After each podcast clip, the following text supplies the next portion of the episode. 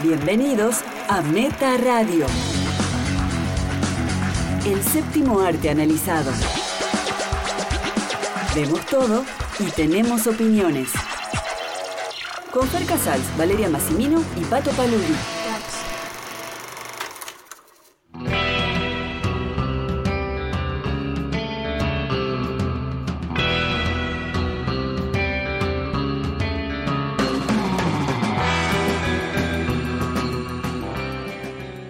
Hola, bienvenidos a Meta Radio episodio 137. Al micrófono, conduciendo, Valeria Karina Massimino. Y a mi lado, Far Casals, y en otro lado, no tan lejos, Pato Paludi. alta en el cielo, Pato. Vamos a ver desde dónde nos habla esta vez. Creo que hay una sorpresa, así se quedan. Ya los, ya los tengo ahí, al tanto de Meta. Fer, ¿qué estuviste haciendo esta semana? No vamos a hablar de la cuarentena. El programa anterior eh, contabas vos todas tus entrevistas. Esta semana me tocó el turno a mí. Hice una entrevista con Jonathan Freeman, director de fotografía de Defending Jacob, serie de la cual hablamos, la serie de Apple TV, por la que fue nominado a los Emmy 2020. Grosso, grosso, ¿no? Muy grosso.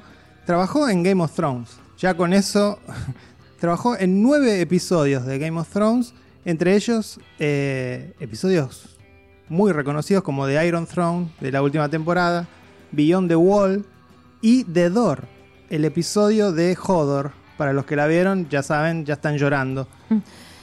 Qué importante, un día vamos a hacer un especial sobre directores de fotografía. Para decirte un- algo así rápido, un director de fotografía que te guste o la película mejor fotografiada que recuerdes. A mí me gustan los directores que tienen una dirección de fotografía que los identifica, como por ejemplo Fincher y Tarantino. Que más allá de eh, los fotógrafos con los que trabajen, ellos mantienen eh, un look propio.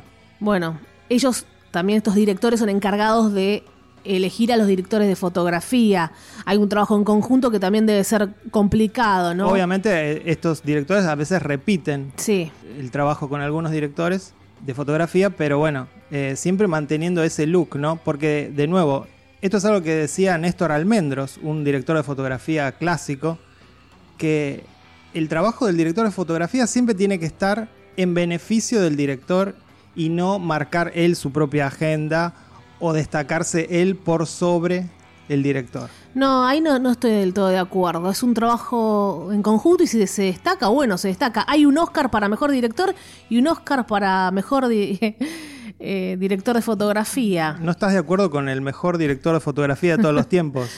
Bueno, ahí fue una chupada de trasero. Los dos se tienen que destacar. No, no se va a opacar al otro. Es imposible que se opaque. Me parece que el director de fotografía tiene que escuchar al director. Y primero. viceversa, y viceversa, Fer. Yo creo que no, yo creo que el director tiene- está por encima de todo. Hay que escuchar. Está por encima de los actores, está por encima del director de fotografía, está por encima de todos. Es un gran equipo todo, Fer. Es No- un trabajo conjunto, pero la visión del director tiene que ser respetada y está por encima de la de todos. Nadie- Eso digo. Yo te digo que se entiende que el director, quién es el director, la función de cada uno, pero creo que se pueden. eh, no es que, que es una entidad, es un dios intocable. Es, para mí es un trabajo constante en equipo. También el director está sentado al lado de editor. La, la película no la hace solamente el director, aunque siempre se dice la película es del director, ¿no? No, no, no la hace el director solo, pero digo que la visión del director está por encima de la visión del resto. Digamos, no, no importa qué opina el vestuarista. No, estoy Opina- hablando del. Justamente estoy hablando del director de fotografía, Bueno. no del vestuarista, Fer. De nuevo, no importa qué opina el director de fotografía. Importa lo que del director de fotografía y de su idea opina el director. Para mí es un trabajo en conjunto. Es un trabajo en conjunto, estamos de acuerdo, pero digo, la visión está por encima la del director No sé, de para todos los mí, demás. para mí la visión se puede compartir. Vos no sabés en entre camarines de qué es lo que se habla, las peleas que han tenido directores con director de fotografía y llegan a un equilibrio. No sabemos quién tuvo Las peleas entre, la razón al final, la visión total. Las peleas entre un director y un director de fotografía siempre las gana el director. Bueno. Nunca se conoce en la historia que hayan despedido al director de la película y haya quedado el director de fotografía. ¿no? Yo voy a hacer una investigación. Igual digo que está bueno trabajar en un clima no, no tan tenso. Probablemente todos sí quieran quedar bien con el director y se amolden a la sintonía de lo que él quiere. Eh, me acuerdo Pato hace no mucho nos cargaba porque nos, nos había gustado mucho Cold War y decía que era una película para fotógrafos. Porque bueno, siempre la fotografía en blanco y negro te, como, te conmueve más te llega al alma ese blanco y negro, que también Sí. hay que saber trabajarlo. Eh, el caballo de Turín, ¿no? A veces eh, lo, lo que pasa con mucha gente es que no conoce mucho de cine, lo único que destaca es la fotografía cuando hay paisajes. y, no, y no se dan cuenta que la fotografía, la, la dirección de fotografía no solo es el encuadre, sino que es la luz. Y cómo la luz se refleja, se esconde. Como, como siempre decimos, fotograma por fotograma. Con Tales from the Loop hablo de una serie.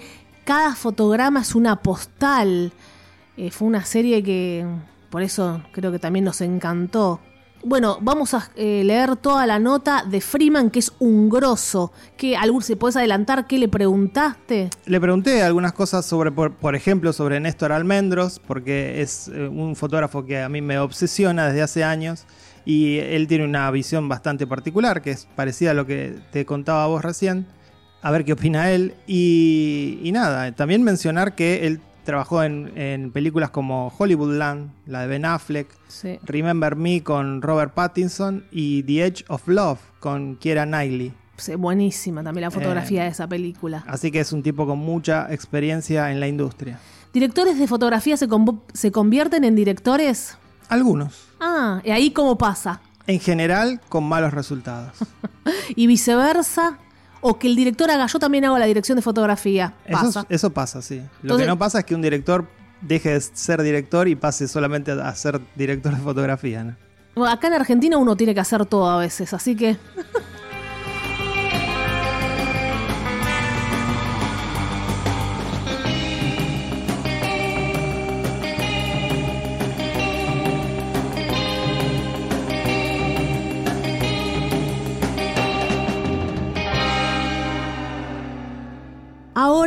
vamos a tener a nuestro invitado que ya lo conocen, es otro meta, que lo tenemos allá arriba, está en Suecia y es una semana muy importante para él, el 13 de agosto, ¿no, Fer? Hoy se estrena la película, si están escuchando esto, el jueves 13, se estrena la película de Francisco Vendomir, Una chica invisible.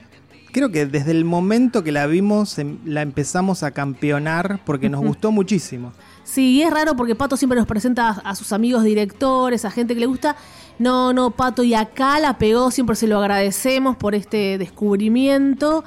Y bueno, lo amamos a Fran, ya desde su corto dij- dijimos, esto es otra mente, esto es otra cosa, Una clase de director argentino distinto. totalmente distinto, y lo escuchamos que ya no está varado, ya la está pasando muy bien en Suecia, Para mí no vuelve.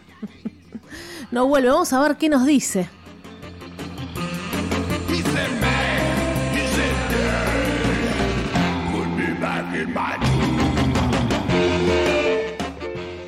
Hola Fer, hola Vale, hola Pato, ¿cómo están? Les habla Francisco Vendomir desde Estocolmo, Suecia. Acá es verano, está hermoso, la gente sale sin barbijo, hace su vida bastante normal. No hay cines, hay algunas cosas que no hay.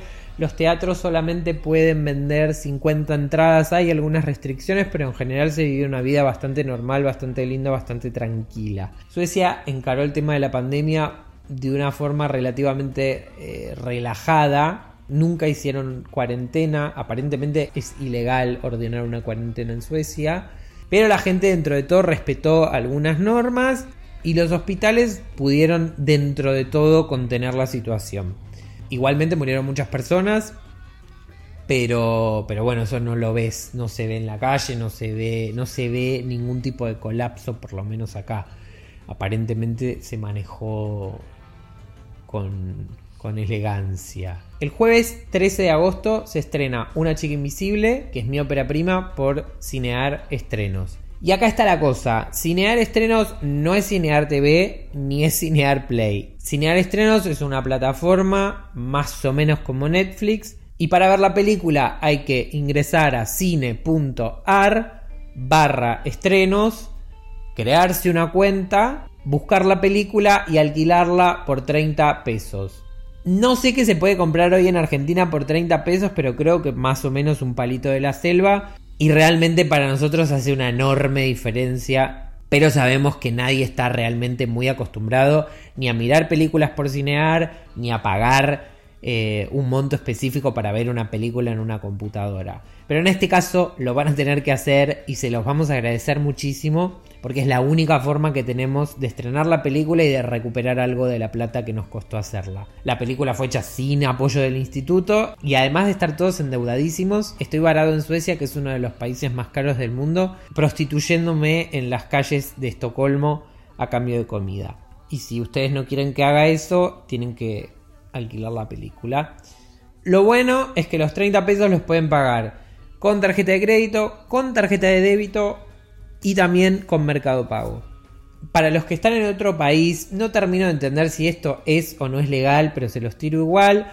Con un VPN pueden fingir que están en Argentina y ver la película igual. Si necesitan ayuda, mándenme inbox. Pero bueno, una chica invisible en sí se trata de un tipo que le pone cámaras en la casa a una tipa básicamente para mirarla y hacerse la paja. Y el tema es que se encuentra con que esta tipa, mientras él se trata de hacer la paja, ella se trata de suicidar.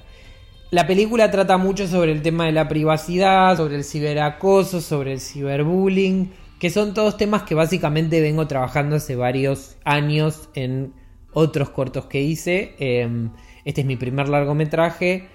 No les voy a contar mucho más de la película porque realmente quiero que la vean. A mí personalmente no me gusta saber demasiado sobre las cosas que estoy a punto de ver.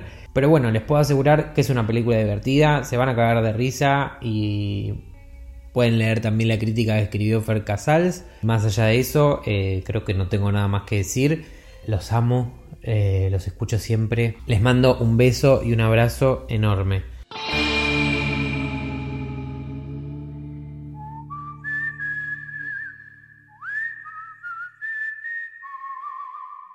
Genio Fran desde allá, te seguimos en Instagram, Francisco Vendomir. Y bueno, eh, espero que estén ya en cine.ar, ¿no, Fer? Cine.ar, 30 pesos argentinos, sale ver la película, es el estreno destacado de esta semana en el cine argentino. Es el equivalente a 30 centavos de dólar. ¿Qué? Dios mío.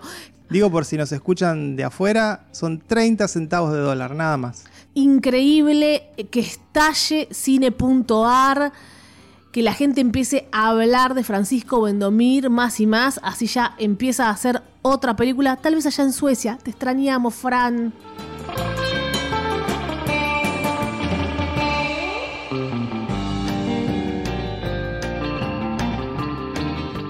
Ahora el turno tuyo, Fer, acá en Argentina, sin tanto glamour, en el búnker. Sí, en el búnker eh, decidí poner la plataforma Netflix, no sé si la conoces, no sé si nuestros oyentes la conocen. Es... Qué cómodo que sos, Fer. Vi un documental que se llama Anelka Misunderstood, El incomprendido, Anelka. Es un documental francés eh, producido por Netflix sobre Nicolás Anelka. Si son futboleros lo recordarán, fue un extraordinario delantero que se retiró hace unos años y que fue tan conocido por sus goles como por sus conflictos fuera de la cancha. El documental va cronológicamente contando su historia desde que salió de los suburbios de París, eh, su entrada a una escuela de fútbol donde llamó la atención del PSG, uno de los clubes más importantes de Francia, que finalmente lo contrata con apenas 16 años. Eh, allí forja una gran amistad con otro crack, Thierry Henry. Crack. sí, uno de mis futbolistas favoritos. Y pensaba al ver ese segmento inicial del documental la diferencia en la vida de un futbolista del primer mundo, ¿no? Porque acá estamos acostumbrados a que nuestros futbolistas salen casi siempre de la pobreza absoluta. Y estos chicos, eh, Henry y Anelka, se, los, se cuenta la historia de ellos como que salieron de un lugar, para nosotros no sería pobreza. No sería pobreza. ellos lo cuentan como que sí. Y fueron a una escuela de fútbol que la ves de afuera y es impresionante no era fuerte Apache. A ver, para, para No, claro. que no sé, eh, a, a Tevez lo conocen, a Maradona lo conocen. Eso es, era pobreza total de, de- de Latinoamérica. Esto es otra clase que sí son, son pobres, pero este, en otro nivel. No Sí, sé, un, en- pobre del primer mundo, ¿no? también con sus problemas, pero no sé, no, yo no, no, no puedo darle tanto conflicto o tanta emoción a esta historia. Bueno, es verdad, porque eh, a veces acá se, se menciona, se, se ha mencionado muchas veces, que los chicos que se presentan en las inferiores del fútbol argentino notan los técnicos que los prueban que vienen mal alimentados. No, es terrible, que no tienen medias. Digo, bueno, esta no era la realidad de Anelka y Henry a la hora de presentarse en esa escuela eh, impresionante. Bueno, y finalmente, bueno, cuando el documental ya toma, toma ritmo, empieza el derrotero futbolístico de Anelka que fue impresionante. Del PSG pasó al Arsenal, al Arsenal famoso de Wenger. Ah, no al Arsenal de acá, de Sarandí. No, al Arsenal de Londres. Ah, Ahí tuvo su primer escándalo porque el PSG no le había firmado contrato, Arsenal se aprovechó de un vacío legal, bueno. Finalmente Anelka salió casi escondido de París hacia Londres, tenía 17 años y, estaba demostrando mucha personalidad para la edad que tenía. no como Maradona, no.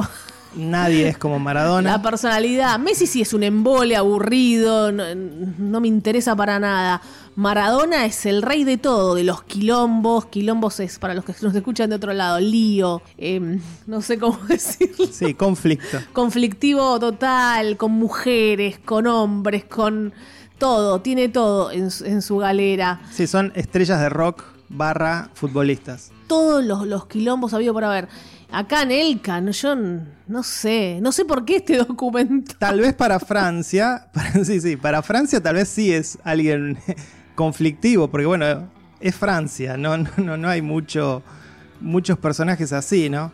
Después pasa al Real Madrid, uno de los clubes más estrictos con sus futbolistas. Anelka nunca se adapta, por esto mismo de que tenía una personalidad un poco, un poco fuerte. Cuenta que odió su estadía allí, se pelea con el presidente. Después pasa a Liverpool, donde también se va con un escándalo. Pero no se pelea como Maradona, que la No. sigan chupando. No, no, no. No, hay una. Hay un poco, hay un poco más de elegancia francesa. Mirá si le decís en Elca que la sigan chupando. Yo me- No, eh, discutieron muy bien en una mesa, discutieron, bueno, no estoy, en, en francés, no, bueno, yo no estoy de acuerdo, bueno, está bien. Eh, te vas del Real Madrid. Hasta luego. Muchas gracias. Así se, esa fue la pelea de Anelka. Y Pero- salió, escon- salió escondido igual por las dudas. Pero va increyendo, ¿eh? va increyendo porque va a llegar a algo casi parecido a eso. Eh, cuando pasa al West Brom de Inglaterra, para mandarle un mensaje al técnico que no lo ponía, al festejar un gol hace una seña que se llama la Quenel, que en ese momento la usaba un grupo neonazi, con lo cual lo acusan de antisemita. Ahí no le creo. Vos no. Tengo dudas igual sobre Él- esa anécdota. Él dice que no lo comprendieron, Anelka el incomprendido, que él no, no sabía que ese grupo neonazi usaba esa seña, y que él obviamente no es antisemita. Y luego, en el, tal vez en el mayor escándalo, es lo que le pasó en el Mundial de Sudáfrica, que muchos tal vez futboleros lo recuerden, donde se enfrentó con el técnico de la selección de Francia, lo insultó, ahí sí lo insultó, sí no sé si le habrá dicho. Vamos a buscar las palabras que utilizó. Usted es realmente maldito, le dijo. La Federación Francesa lo echó del Mundial en un hecho inédito. Eh, la prensa había dicho que lo había insultado. Años después, el técnico, Domenech, confesó que no lo había insultado. Que Anelka no lo había insultado a él. Y bueno, Anelka tuvo esa redención, pero se perdió el Mundial. Por, por suerte está este documental para contar que al final no había pasado nada, Al como, no la vida nada. de Anelka. Lo que pensaba al ver este documental, un poco lo que decías vos, ¿no? Que los documentales sobre deportistas se benefician mucho si el deportista es polémico y tiene verdaderas controversias en su carrera. O interesante, no nada más por ahí por su economía o de dónde viene. Algo interesante tiene que tener. O, ¿qué, qué elemento podemos? Vos mencionabas a Messi. El, Ay. do- el documental de Messi que lo hizo Alex de la Iglesia. Lo amamos a Alex, pero. Bueno, es un embole porque, porque Messi es un embole y porque son 90 minutos de gente hablando de lo bueno que es Messi. ¿Estamos de acuerdo? Es buenísimo. Lo Messi. único que le, le daban inyecciones porque no crecía la pulga. Claro, pero no tiene una controversia, no tiene una polémica. Eh, de alguna manera lo mismo pasa con Jordan. Vos fíjate, el documental este último que fue muy exitoso, The Last Dance, focaliza en el equipo, en Chicago Bulls, porque si focaliza solo en Jordan, es un aburrimiento. O sea, no nos gusta la gente buena, no nos gusta quienes dan un buen mensaje, queremos quilombo, eh, es más rico, no sé, no nos atrapa. Bueno, en en la el- vida hay que hacer quilombo, hay que dejar una marca grotesca. No, bueno, en el caso de, por ejemplo, en el caso de Maradona, por eso tiene cinco documentales y seis películas y ahora van a hacer la serie. Espero una bien, porque todo lo que mencioné todo mal. Se dio todo, se dio todo porque era el mejor y además era el más polémico. Que no hagan como la serie Apache, una porquería acá de la vida de Tevez. Vergüenza esa serie. Es probable que sea mala la serie de Maradona. Espero que no. Hay un equipo gigante trabajando atrás y Maradona ya los denunció a todos. no, Maradona denunció a otra serie que va a salir. sí. Así que nada, eh, si son futboleros la van a disfrutar porque me parece que atraviesa mucho del fútbol de, lo- de la década del 90. La pregunta de Fer, ¿vos lo tenés Anelka de tu- en tu equipo de FIFA cuando jugás al FIFA en PlayStation? No está Anelka porque se retiró hace unos años y tampoco está como ídolo, que son los futbolistas que ya se retiraron, no está. Sí tengo a Henry, que es un futbolista increíble. Decí la verdad, Fer, ¿ponés a Anelka en los 10 mejores jugadores del mundo? No, para nada, para Ah, nada. Ni en los 20 ni en los 50. No, no, para ni en nada. los 100. Pero bueno, yo digo que para Francia, esto sí es un jugador muy polémico. También ellos tienen a Cantona, que ahora también está como actor, devenido actor, eh, que también fue un futbolista mucho mejor que Anelka y mucho más polémico que Anelka. Para Fer, tu padre fue también futbolista. Fue futbolista profesional, sí, en la primera división B del fútbol argentino. Bueno, actor, bueno, está bien. En Argentina, bueno, se hacía todo, como, como dije hace un rato. Tenías que. uno es multifacético acá para poder sobrevivir. Eh, como digo, muy nicho, muy para futboleros, nada del otro mundo. Un 6 para el documental de Anelka. Es un 4, porque no hay historia. Es aburridísimo.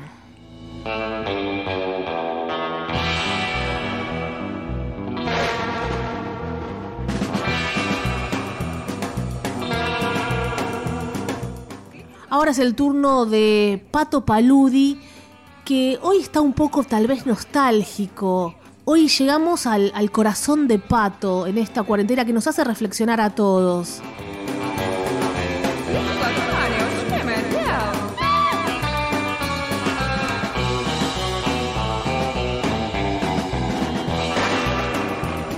Hola cinéfiles, ¿cómo están? Aquí Pato Paludi, nuevamente solo, pero ya no encerrado en mi casa. Ustedes saben que no están permitidas las reuniones sociales y estamos respetando eso en meta, por eso no nos juntamos a grabar.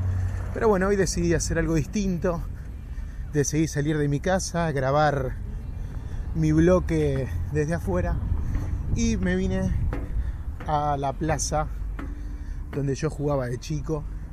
Hoy estoy grabando desde arriba de una torre que hay en una plaza acá. Eh, bueno, me un poco porque estuve subiendo escaleritas. Bueno, les voy a hablar de, de dos cosas hoy, de una película y de una serie. Vamos con la película primero, True History of Kelly Gang. Es la historia de- del bandido, ladrón de caballos, Ned Kelly, Ned Kelly y su familia.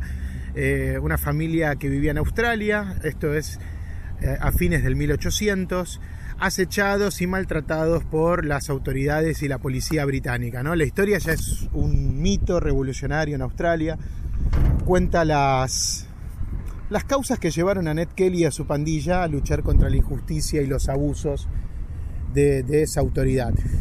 Eh, debo confesarles que yo conocía quién era Ned Kelly de- de nombre, nunca había visto las películas. Entonces, eh, ante esta peli que es tan extraña, y ya les voy a contar por qué, decidí reforzar un poco el entendimiento del relato viendo alguna versión anterior. Hay dos. Yo vi la del 2003, protagonizada por Heath Ledger, Naomi Watts, Orlando Bloom, Joel Edgerton, un, un dream team de actores que me olvidé de investigar qué, qué recorrido tenían ya en el cine para esa época, porque realmente me sorprendió lo mal que actúan todos. Igual creo que es un, un tema de la película que por momentos tiene un, un código de actuaciones televisivo, pero realmente me, me sorprendió verlo. Disculpen, estoy, estoy pisando en una chapa que cuando era chico me aguantaba, ¿no? Obviamente. Igual no pasaría nada si me caigo acá. Pero cuando era pequeño subir a este lugar era como, wow, ¿te animaste a subir a la torre? Y ahora, bueno, son cuatro metros. No, y bueno, y me sorprendió lo, lo, lo, mal, lo mal actuado que está por casi todos y en especial por Heath Ledger, que obviamente todos lo recordamos por su excelente interpretación del Guasón, pero Ned Kelly eh, es algo, un desastre, un desastre todo, cómo habla, la cara que pone, ¿no? No encuentra el tono nunca, no encuentra el tono nunca. Igual es una peli disfrutable porque la historia de Ned Kelly está buena y tiene cierta épica y bueno, obviamente eso lo, lo hace muy llevadero. Y después hay una versión de los años 70, de 1970, dirigida por Tony Richardson, un gran director inglés, y protagonizada por Mick Jagger. Yo me enteré cuando ya estaba preparando el bloque este, hace unos minutos en realidad, me enteré que Mick Jagger era el protagonista, si no obviamente hubiese visto también esa versión, pero lo, lo, haré esta semana, así que si ustedes no la conocen, también búsquenla, ¿no? Ned Kelly de 1970 de Tony Richardson. Pero vamos a, a esta versión. Aquí el director es Justin Kurzel, que ya había dado muestras de, su esencia recargada, por así decirlo, su estilo recargado, en su versión de Macbeth. Acá yo creo que da rienda suelta a todos sus desbordes y todas sus fantasías visuales, porque esto obviamente de alguna manera es un western y que también podría ser una de esas épicas del estilo de Corazón Valiente, y Kurzel obviamente no le escapa a la violencia, a la acción, a la crueldad, pero convierte la historia de este Ned Kelly en un espectáculo visual, teatral y hasta pictórico, les diría, alucinante, ¿no? Extravagante en todos sus aspectos. Eh, algo que me hizo acordar a los trabajos de, Julie Taymor, no sé si, la conocen, lo ubican de nombre. Julie es eh, la directora de Titus, de Frida y de una versión musical Beatle que a mí no me gustó nada que se llama Across the Universe. El tono teatral en los diálogos, en la dirección de arte, la acercan a las tragedias de, de, Shakespeare, ¿no? Y yo creo que están todos los elementos, las injusticias, la traición, la rebelión del hijo contra un padre que ya no está pero que lo marcó para siempre. Bueno, son delincuentes, asesinos, bandoleros y travestidos incluso como para que todo sea aún más exótico y visualmente disruptivo e innovador para este estilo de películas. ¿no? El protagonista es George McKay, que es el mismo de 1917 y que ya tiene la cara de loco trastornado que, bueno, que esta versión exige, ¿no? Eh, así que bien. Tanta suciedad adornada puede producir eh, una, una sensación de estar ante algo sin sentido y eso yo creo que puede alejar a mucho público, a los más conservadores, a los que quieran ver una historia normal, por así decirlo. Pero yo debo decirles que, que fui hipnotizado por esta puesta en escena y bueno, que tiene un final que es muy duro, pero al mismo tiempo muy real, ¿no? Eh, y que uno se pregunta cuando termina la película, bueno, si la lucha contra la injusticia sirve de alguna manera eh, y es algo que también me, me, despertó Patrick Melrose y por eso no, no creo que, que, sea caprichoso que yo elija hablar de las dos de estas dos obras juntas hoy. Bueno, The True History of Kelly Gang me parece una película excelente. Y vamos a hablar de Patrick Melrose, dirigida por un director alemán que yo no conocía, que se llama Edward Berger, que ha hecho muchas cosas en televisión. El inicio es en 1982, cuando Patrick recibe la noticia de la muerte de su padre y debe viajar a Nueva York a buscar las cenizas. Y durante ese viaje nosotros vamos a ver que él es un adicto a la heroína en, bueno, una lucha constante por desintoxicarse, pero todo lo que le pasa y todos sus recuerdos obviamente lo hacen recaer constantemente. Impecable el trabajo de, de Benedict Cumberbatch en una actuación que, que, en su momento le hizo ganar el, el BAFTA. Los desbordes, la locura, los excesos, la desesperación en, en la abstinencia, todo lo hace perfecto y verosímil.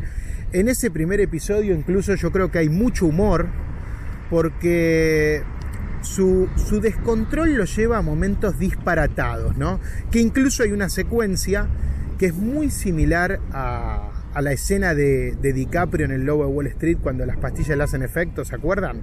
Que es una escena tan celebrada. Bueno, yo les aseguro, y yo soy fan de DiCaprio, más que de Scorsese, ustedes lo saben, yo amo DiCaprio, pero les puedo asegurar que tanto en la interpretación de Benedict Cumberbatch como en la forma que está filmada por Edward Berger, Patrick Melrose deja a DiCaprio y a Scorsese como dos amateurs.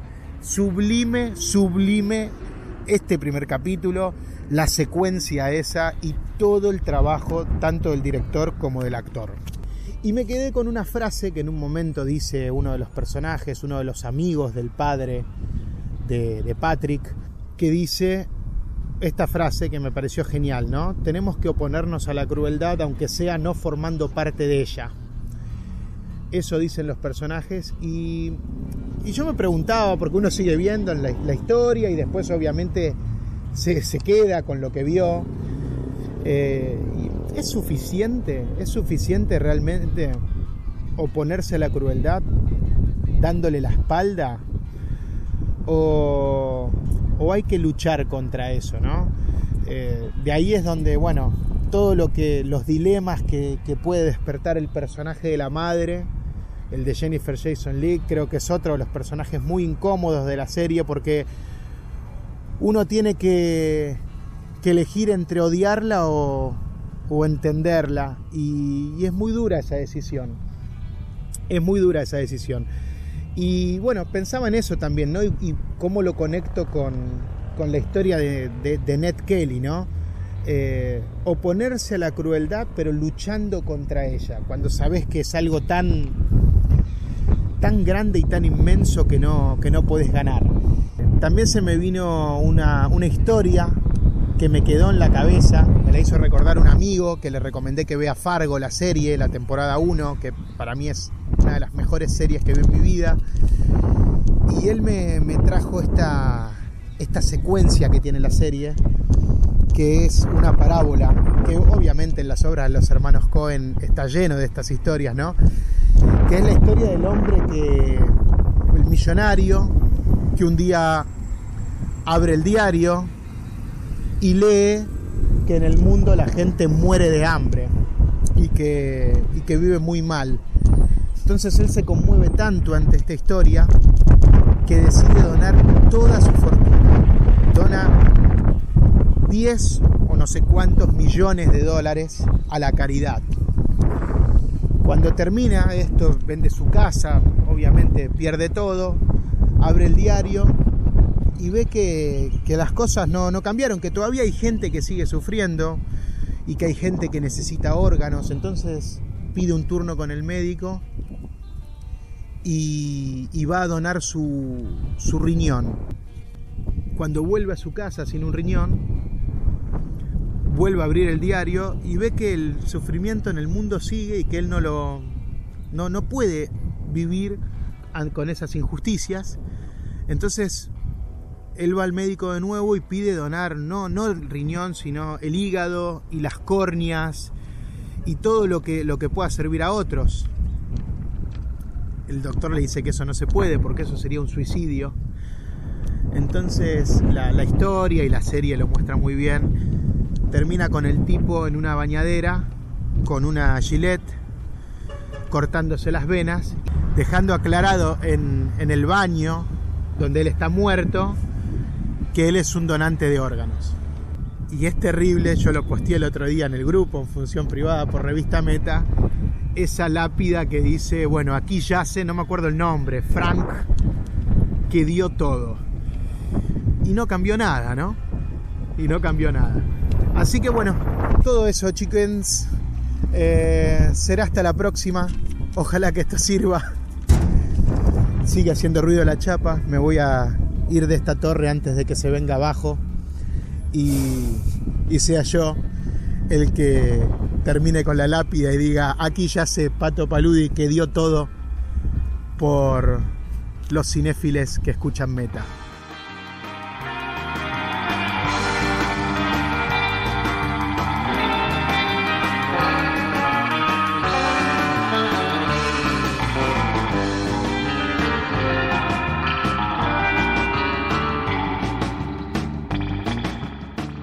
Bueno. ¿Sabes que en esa plaza donde está Pato, Sí. yo también iba, con mi abuelo? O sea, Ah, yo te iba a decir, te ibas a besar con hombres. no, no, yo siempre muy naif, Fer. Iba con mi abuelo cuando era chiquita, yo me aburría mucho, iba a caminar con mi abuelo y yo decía, vayamos a la plaza lejos. ¿Y subías a la torre como subió Su- Pato? Subía a la torre. Ahora me da un miedo esa torre, no. Subí, pasaba horas, o por ahí no era tanto, pero yo recuerdo que estaba toda la tarde y iba solamente con mi abuelo. Lo único que llevaba era mi abuelo. Mi mamá no quería ir, mi abuela no quería ir, era mi abuelo. Yo decía, era re lejos, pero por ahí caminaba a 10 cuadras y tenía una o dos cuadras, pero esa era mi plaza favorita por la torre. Era, era mágica. Qué bien la pasaba ahí. Mi abuelo siempre se ponía a hablar con alguna mujer. Caramba. El viejo truco de estoy con una nena y aprovecho, ¿no? Y, y bueno, y Pato, mira si un día también estaba Pato, no nos llevamos muchos años. Él correteaba por un lado y yo por el otro. Y años más tarde íbamos a hacer Meta Radio. bueno, gracias Pato por tus recomendaciones, las vamos a ver.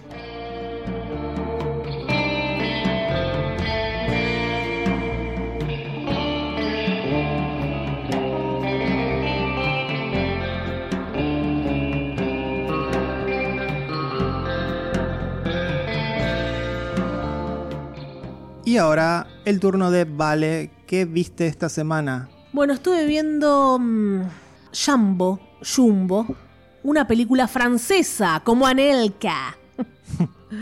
Escrita y dirigida por una mujer, Zoe Wittok. Ella es belga. Es su ópera prima, que empieza así, basada en hechos reales, dice. Y así empieza esta extraña película que hallé por torrentes. ¿De qué trata? Jean es una joven un tanto extraña que vive en su casa con su madre allí en un pueblo en Francia y trabaja en el turno noche como limpiadora en un parque de atracciones. Su madre quiere que se case, la típica, eso es mundial parece, ¿no?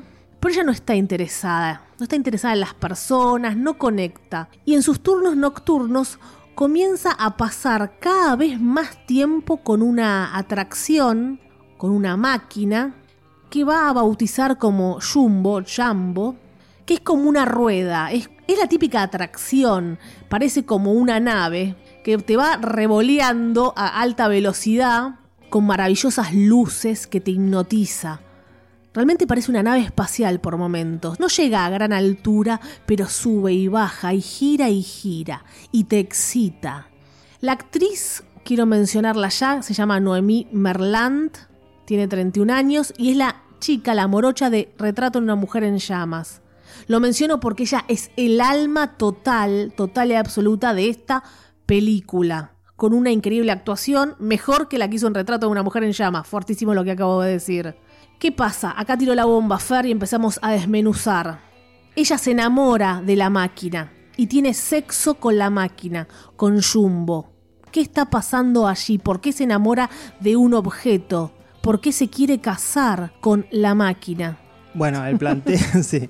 El Ah, pla- La gente ya del otro lado está buscando, no entiende que estoy hablando, si es, es lo que está pasando. El planteo es muy atractivo, todo lo que vos decías, y en gran medida por la actuación de Noemí Mar- Merlant, Sí. que es excelente. Pero, yo tengo un gran pero, Vos tendrás obviamente un gran pero. tengo un gran pero, especialmente llegando al tercer acto, cuando ya sabemos que el conflicto de la película es esto que vos contabas, que ella tiene una relación amorosa con esta máquina del parque de diversiones, y cae en un tropo de cientos de películas de este estilo, que es romantizar la enfermedad mental. ¿Realmente tiene una enfermedad mental? Sí, E- igual esta Jean de alguna manera justifica todo lo que hace, todo lo que sucede, y todo queda de, de manera poética, toda esta locura, porque ella en un momento habla de, de objetos, de objetos inanimados, y ahí te tratan de explicar un poquitito si esos objetos tienen alma, o los objetos adquieren algo de nosotros. no y no. Yo pienso que sí. ¿Vos nunca te apegaste a un objeto, Fer? A ese nivel no. Yo sí. No, no, bueno. Te frotabas con un objeto. Bueno, eso es- es un... Nada, bueno, no entendés. Hay gente que se apega a objetos porque les gusta, porque es un recuerdo de su abuelito, ¿Por qué a veces no, No, bueno, pero, pero ahí estás confundiendo. No, Una no, pero- No, no, no, para, para, para. Una cosa es tener un apego emocional con un objeto, no querer perderlo, y otra cosa es la ob- objetofilia. El apego es emocional que tiene la protagonista, no es solo sexual. Sí, no creo que sea una enfermedad mental para internar como en un momento quiere hacerlo su madre, que ahora voy a hablar de la relación que tiene con su madre. A ver, al enfermo mental siempre se lo presenta como alguien a quien la sociedad le cercena la personalidad, cuando en realidad existen lugares para contenerlos, que son los hospicios y es los profesionales que los tratan. Para mí no tiene que ir a un hospicio la chica. Una persona des- desequilibrada no puede funcionar en una sociedad.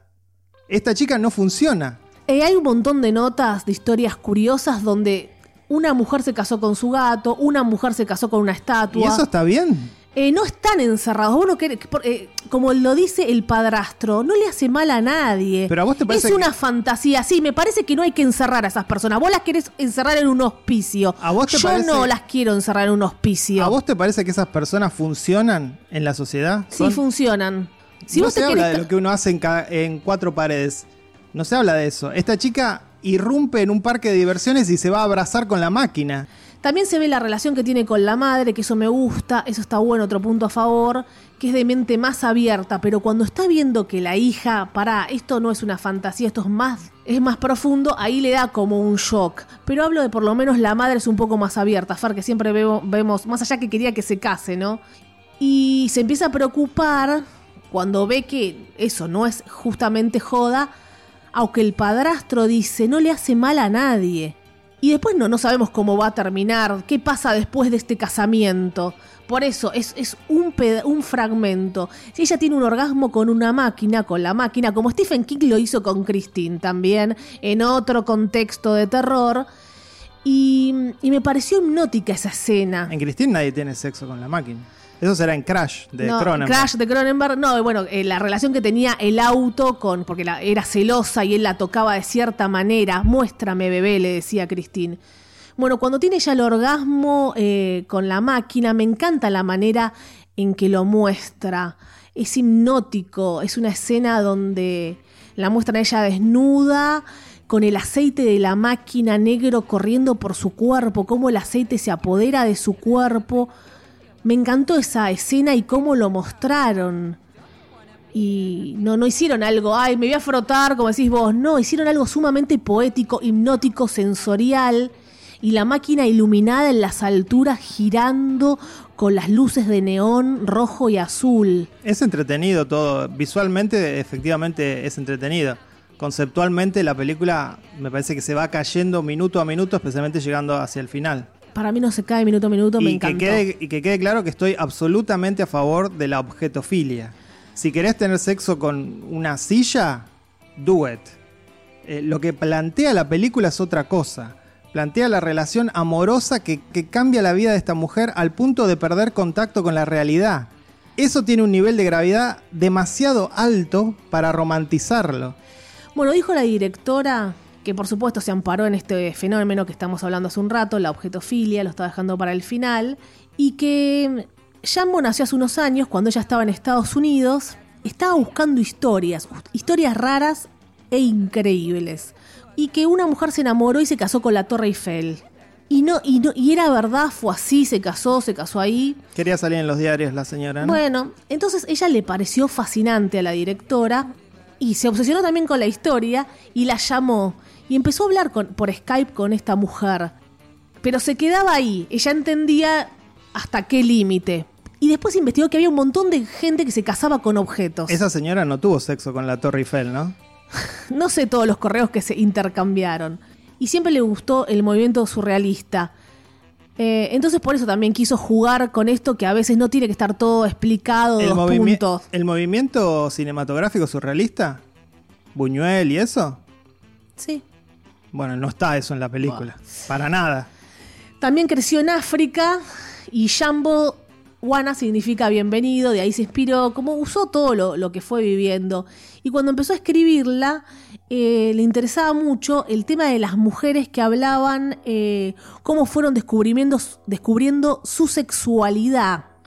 Entonces por eso ató un poco todos los cabos las extrañas maneras de cómo la mujer encontraba su sexualidad. Algunas iban cabalgando en un caballo. Digamos que juntó todas esas informaciones y formó esta historia. Por eso dice basado en hechos reales. Es súper mentiroso porque, no. digamos, no, no, no, no pasó esto en el parque de diversiones para nada. No, no, pero por la Torre Eiffel. Entonces a mí me gustó porque es sensorial, porque es extraña, porque es distinta. Me gustó volar un poco, un po- ver un poco de poesía y la actuación de ella me, me fascinó, me fascinó. No es original, hay mil películas así que romantizan la enfermedad mental y que ponen al enfermo mental como alguien para empatizar. ¿Donnie Darko te parece enfermo? No, eh, I am Sam y miles así. Igual yo acá no, no las puedo, no la comparo con, con I Am Sam para nada, porque es, la chica tenía una vida sumamente normal y, y le empezó un día con su sexualidad a pasar eso. Y ya estamos que hay que encerrarla en un hospicio. Acá ya nos vamos a otra clase de película. Ella no quería hacer una película sobre enfermos mentales. Esto- ella quiso hacer poesía con esta película. Si vos la se- entendiste como también un tema de, de manicomio, es, otro, es otra Nunca se habla, nunca se habla en la película acerca de encerrar a nadie. Sí, lo la- que se dice sí. es, lo que se dice es que obviamente necesita esta mujer ayuda psiquiátrica. El, el padrastro le dice, las quieres encerrar. Y la madre. porque bueno. eso, eso es lo que manipula la película para que uno diga, no, que no la encierren si no está loca. No se hace daño a ella ni a otros. Igual, no, yo no voy a focalizar en que la piba eh, tiene que estar encerrada o no, o, o necesita suma, suma ayuda. Necesita Todos- ayuda. Todos vamos al psicólogo. Eh, es tan terrible. No, por eso, pero esta chica no va al psicólogo y la película no termina con ella yendo al psicólogo, sino exactamente lo opuesto. Ya está, pasa eso. No es que porque estás loco. Hay, hay locuras lindas y hay locuras feas. Fer. La película hace que esta locura sea linda, pero en realidad no es linda, es no, no patética. siento que es es linda. patética y es triste. Yo no siento que sea linda. El final de la película es lindo. No, es gracioso dentro de todo. un- hay una, una sonrisita y después no sabes qué va a pasar. Y Ah. está bueno que, para mí está bueno que corte ahí. Me pareció genial que corte ahí. Bueno, vimos cosas distintas. Me gusta la película con un poco de locura, locura sana, tranquila, algo distinto. Y sí, un mundo sensorial que, que me, me gustó verlo. Pues si no voy a estar analizando todas las películas, ay, este personaje está loco. Eh, no, acá vi otra cosa, no me pareció una película como una mente brillante. Lo que hacemos es analizar películas. Igualmente no es. Sí, no, pero no ese re- tipo de películas, Farsa, No- sé que analizamos No películas. es solamente reducirlo a analicemos si este personaje está loco. Me parece que es analizar qué hizo esta directora, esta guionista, con esta historia sobre un personaje que está desequilibrado mentalmente. para, mí no está desequilibrado mentalmente. Para mí está desequilibrado mentalmente y lo que hace este guion y esta película es romantizarlo para que uno empatice y termine en un lugar feliz y diga, ah, bueno. Yo no terminé feliz ni romanticé nada. A mí me gustó la experiencia sensorial y una No, vos no, historia la- distinta. La historia romantiza a esta, a esta chica. No lo sentí así para nada. Y ah, es más, te voy a decir que me emocionó, si hablamos de emocionar, Es una película red de festivales. eh, me emocionó otra de festival, de Farewell. Me emocionó más que de Farewell. Sí, Fer, gritaba, me decía de todo. Me, me emocionó mucho más de que Aquafina con su abuela. Prefiero, me- prefiero a la mujer esta con la máquina. Mira lo que te digo. Vos dijiste que no podía comparar esta película con I Am Sun y vos la estás comparando con The Farewell, que no tiene nada que ver. Sí, sí, porque Bueno, me emocionó. eh, a vos te a emocionó mí- de Farewell. Y yo no podía ¿sabes? entender. No lo mí- podía entender porque te gustó Aquafina y de Farewell. A mí, ¿sabes qué? Me emocionó más eh, el final de Avengers que esta película. Y bueno, Ya que la comparamos con cualquier cosa. no la comparo, comparo cualquier cosa. comparo con cualquier cosa. No la comparo con cualquier cosa. Así que sí, la recomiendo ver qué experiencia tienen con objetos, con su alma, con esas luces que hipnotizan. La califico con un 8.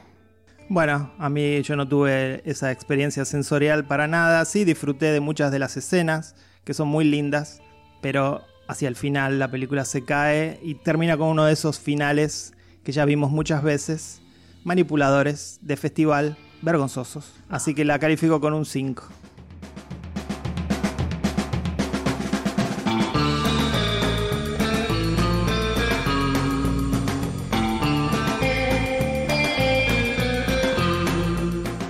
Pasamos a las denominadas críticas express. Vamos a hablar de Speed Cougars primero. Sí, The Speed Cougars, un documental de 30 minutos que está en Netflix, dirigido por Sue Kim, que muestra las competencias de armadores de cubos Rubik, ¿no? Lo que nosotros llamamos el cubo mágico, le decimos acá en Argentina. Eh, muestra dos competidores, un australiano y un norteamericano. El norteamericano es autista y con este dato el documental se convierte en la historia que deja un poco la competencia de lado y focaliza en la supuesta amistad entre ellos. A ver. A mí no, no me molestó, me gustó, porque es un canto a la amistad. Te molestó un poco, Fer. No hay competencia, no hay conflicto como por ahí con Anelka. Es algo lindo. Son todos amigos armando cubos. También se habla del autismo, que por ahí esto lo ve gente con, con hijos o conocidos con autismo. Y no sé si se les da esperanza en algunos temas, pero uno a veces piensa que, mm, que, que es muy difícil. Uno lo ve de afuera, ay, cómo se sale adelante. Y, ves eh, este chico que los padres, bueno, lo siguen a todas partes y tenían miedo a ver cómo se podía llegar a tomar el fracaso, si es que fracasaba, ¿no? Lo que pasa es que el documental muestra que el chico despierta de alguna manera un poco de Un su poco. autismo cuando era chico debido al cubo. Entonces, bueno, yo no sé qué tan cierto es eso. Va, ya se estás dudando de la... Porque los padres están ahora colgados del hecho de que el hijo compite para eso. Y lo que vos decías, que el documental se acerca de la amistad entre ellos, yo no vi amistad entre esos dos chicos. Yo, Yo vi, sí. yo vi que el, el chico australiano le tiene lástima Bueno, hasta al chico que tiene autismo. otra vez. Pe- ¿Pensamos eso? ¿Pensamos eso? Le tiene lástima, ¿vale? Eso se ve en el documental, eso es transparente. Y, y ese es el peor sentimiento que se puede tener sobre alguien que tiene una discapacidad, llamarlo como quieras, no, no sé qué es Yo no sé exactamente si el es autismo. lástima, es entender al otro. Eh, yo no veo una mirada condescendiente. Están, están, en el documental están con terror de que el chico, si pierde, no se ahorque en medio de la competencia. Bueno, yo también tendría un poco de miedo, pero eso no, no, no es necesariamente lástima, porque el, cha- el- el chico es realmente bueno armando el cubo. No es que lo estamos dejando ganar. de nuevo, Hay un talento allí. de nuevo, es bueno porque su cabeza funciona de otra manera y puede focalizarse tanto en el cubo.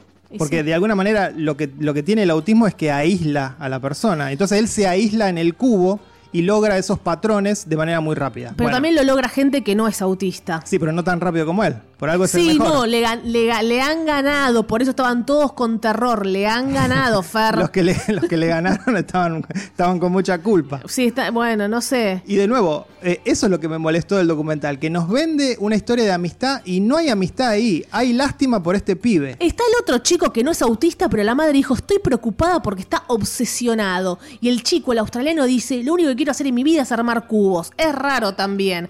Está el que tiene autismo y está el que dice, lo único que quiero hacer en mi vida es estar rodeado de cubos. Es mirar los cubos y contarlos. Para mí, si uno quiere hacer un documental acerca de competencias, tiene que mostrar que haya competencia entre los protagonistas.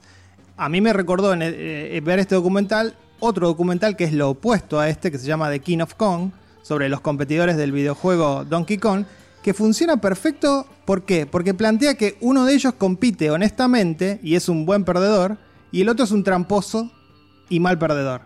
Entonces ahí, ahí funcionaba esta historia. Pero vos En este que haya caso, buenos, vos por ahí querés que haya competencia, corra sangre, buenos y malos. Y pero es, en un- es una película, ¿vale? Es un documental y. Sí, bueno, y- y pero no es una si no- película. No, sé si no. Sí, basado en algo real. Todo documental tiene que dejar algo. No sé, vos querés competencia, no digo al- algo malo, Bueno, pero, está bien. eh, ponele que Y eh, es corto encima. este documental no deja la cuestión de la competencia. ¿Qué deja? Deja esa amistad y se está hablando de autismo. De nuevo, ¿No, para mí no ¿Pensás es que no ayuda a nadie el tema de que acá se esté tocando el tema del autismo? La amistad para mí no está. Para mí sí. Está ah, la- la, lástima, está la lástima. Está la lástima. Y si es inevitable, es inevitable para uno. Pues si tenían todos miedo que pase algo. Entonces, ¿cómo, lo, ¿cómo lo vivís? Bueno. No es tan fácil, Fer. Y si vos decís, el otro aspecto que tiene el documental es visibilizar a un autista que puede llegar a competir de esta manera, de, de manera Sí. profesional y ser campeón en, en este deporte, llamémoslo. Sí. ¿Esa sería una película? De Holmar, empezá. No, esa sería una película para una institución que lucha contra el autismo, no para algo narrativo en Netflix.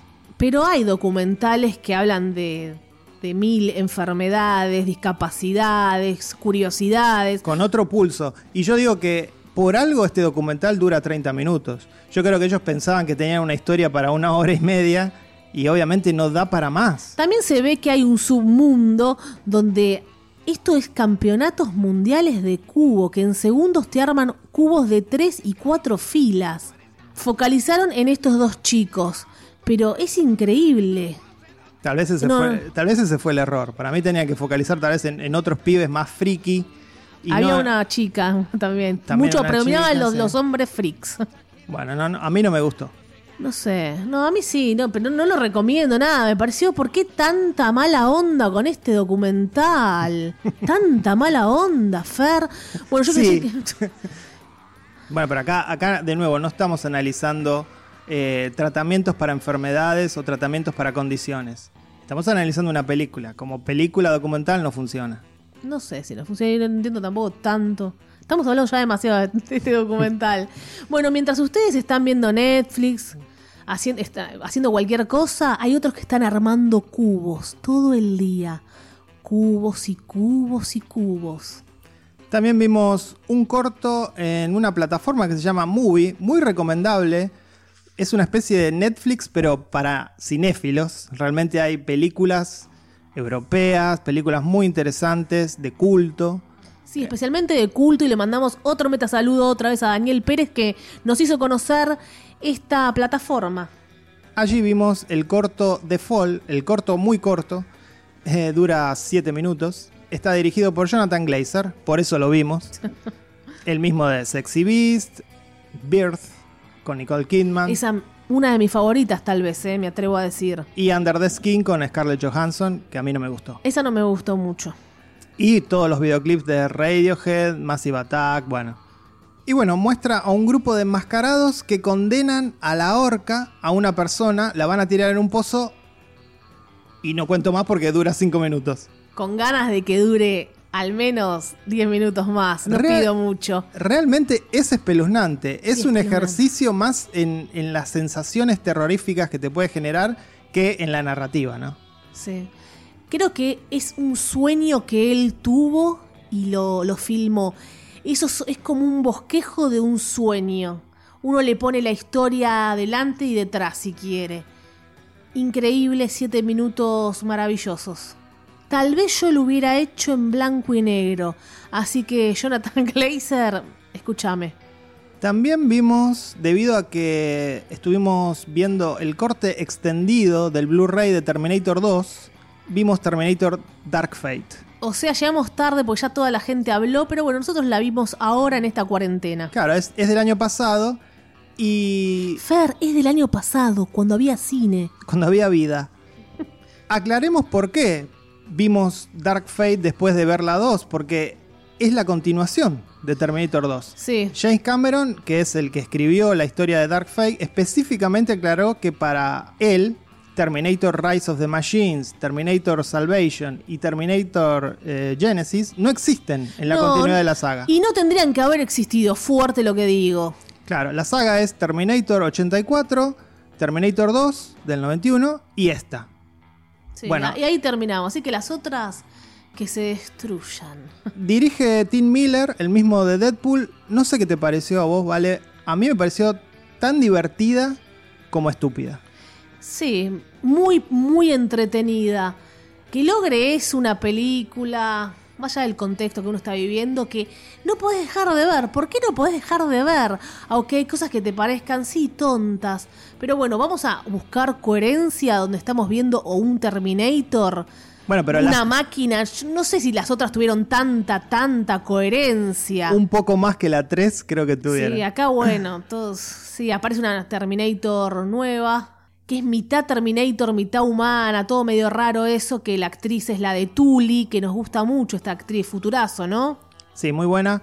Ya de entrada la película despacha de una manera muy poco elegante al personaje de Edward Furlong. Eso ya me cayó muy mal. Sí. Bueno, Eh, impacto. Y lo peor de esto, digo, es que todo el esfuerzo que se hizo por cambiar el futuro en la 2, con la muerte de Edward Furlong termina ahí.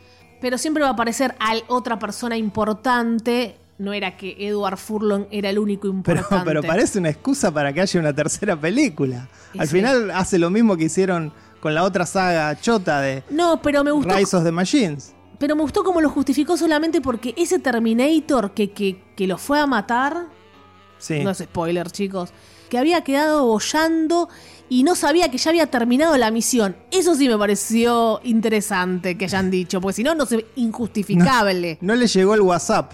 Al Terminator ese no le llegó el WhatsApp. Con una tecnología terrible, no le llegó la información. ¿Para que se cancela todo?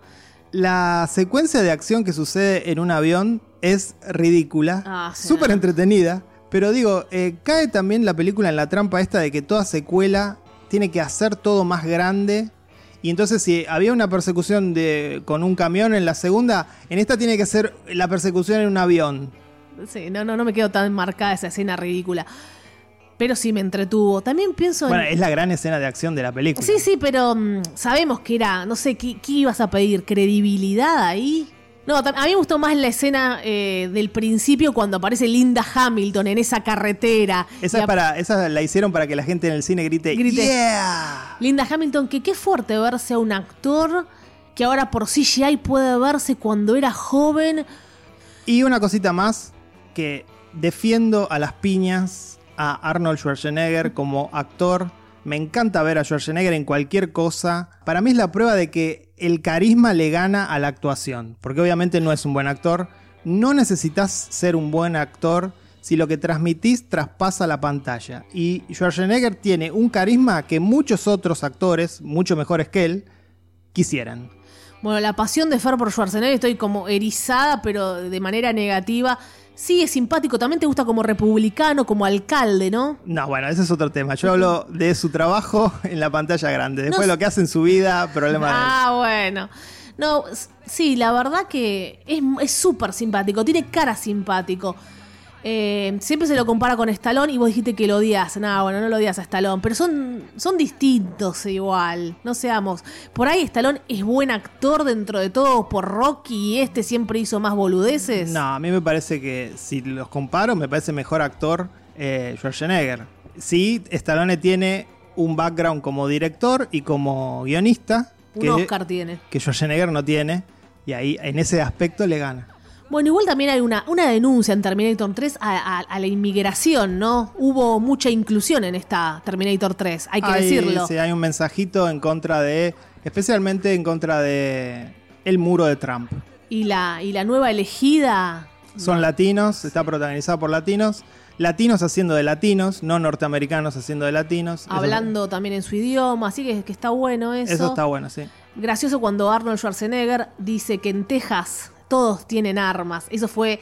La gente habrá gritado en Estados Unidos, me, me, me juego las, las manos. Sí. Que la gente habrá estallado, habrán tenido que poner pausa en el cine por los gritos y tiros que habrán tirado en el cine. Después reanudaron la película. Bueno, como completistas que somos, ya está. Tenemos la saga de Terminator completa. Espero que no hagan más películas de Terminator, ya está. Sí, van a ser, Fer. Qué ingenuo. Eh, bueno. Ah, quería contar algo que Linda Hamilton eh, fue mujer de James Cameron, el director. sí. ¿Y qué pasó? Linda Hamilton empezó a salir con quien hacía de su doble. Y ahí se separó con James Cameron. O sea, empezó a salir con su doble Linda Hamilton, Sí. eso me estás diciendo. Sí. Después no sé cómo terminó esa historia. Qué fuerte. Yo, yo salgo a una igual a mí o, o la que hace de doble en una película. Y Cameron, Cameron las vio irse a las dos. Bueno, chau, linda. Fuerte, ¿no? No le molestó, como hablábamos en el episodio anterior, no le molestó porque era otra mujer. Era otra mujer. ¿Habrá tenido alguna fantasía de ver a dos Linda Hamilton? Dos lindas, lindas.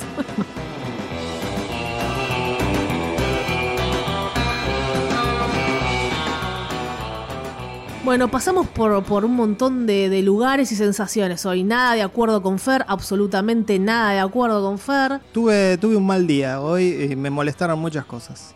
Eh, están diciendo en el grupo Función Privada por Revista Meta, en Facebook, síganos, debatamos. A Fer últimamente no le gusta nada, está poniendo la gente. Por últimamente quieren decir los últimos 30 años, ¿no? No hagas como dice Pato, que nada te guste, que ya es difícil que algo te guste. La opción es simple. Sí. Programas con periodistas que les gusta todo, hay miles, chicos. Para los que dicen que nada más criticamos las películas argentinas, los palos que dimos hoy fueron terribles. Tiembla la industria norteamericana. Soy Valeria Karina Massimino, junto a mi doble. Y yo soy Fer Casals, solo. Chao.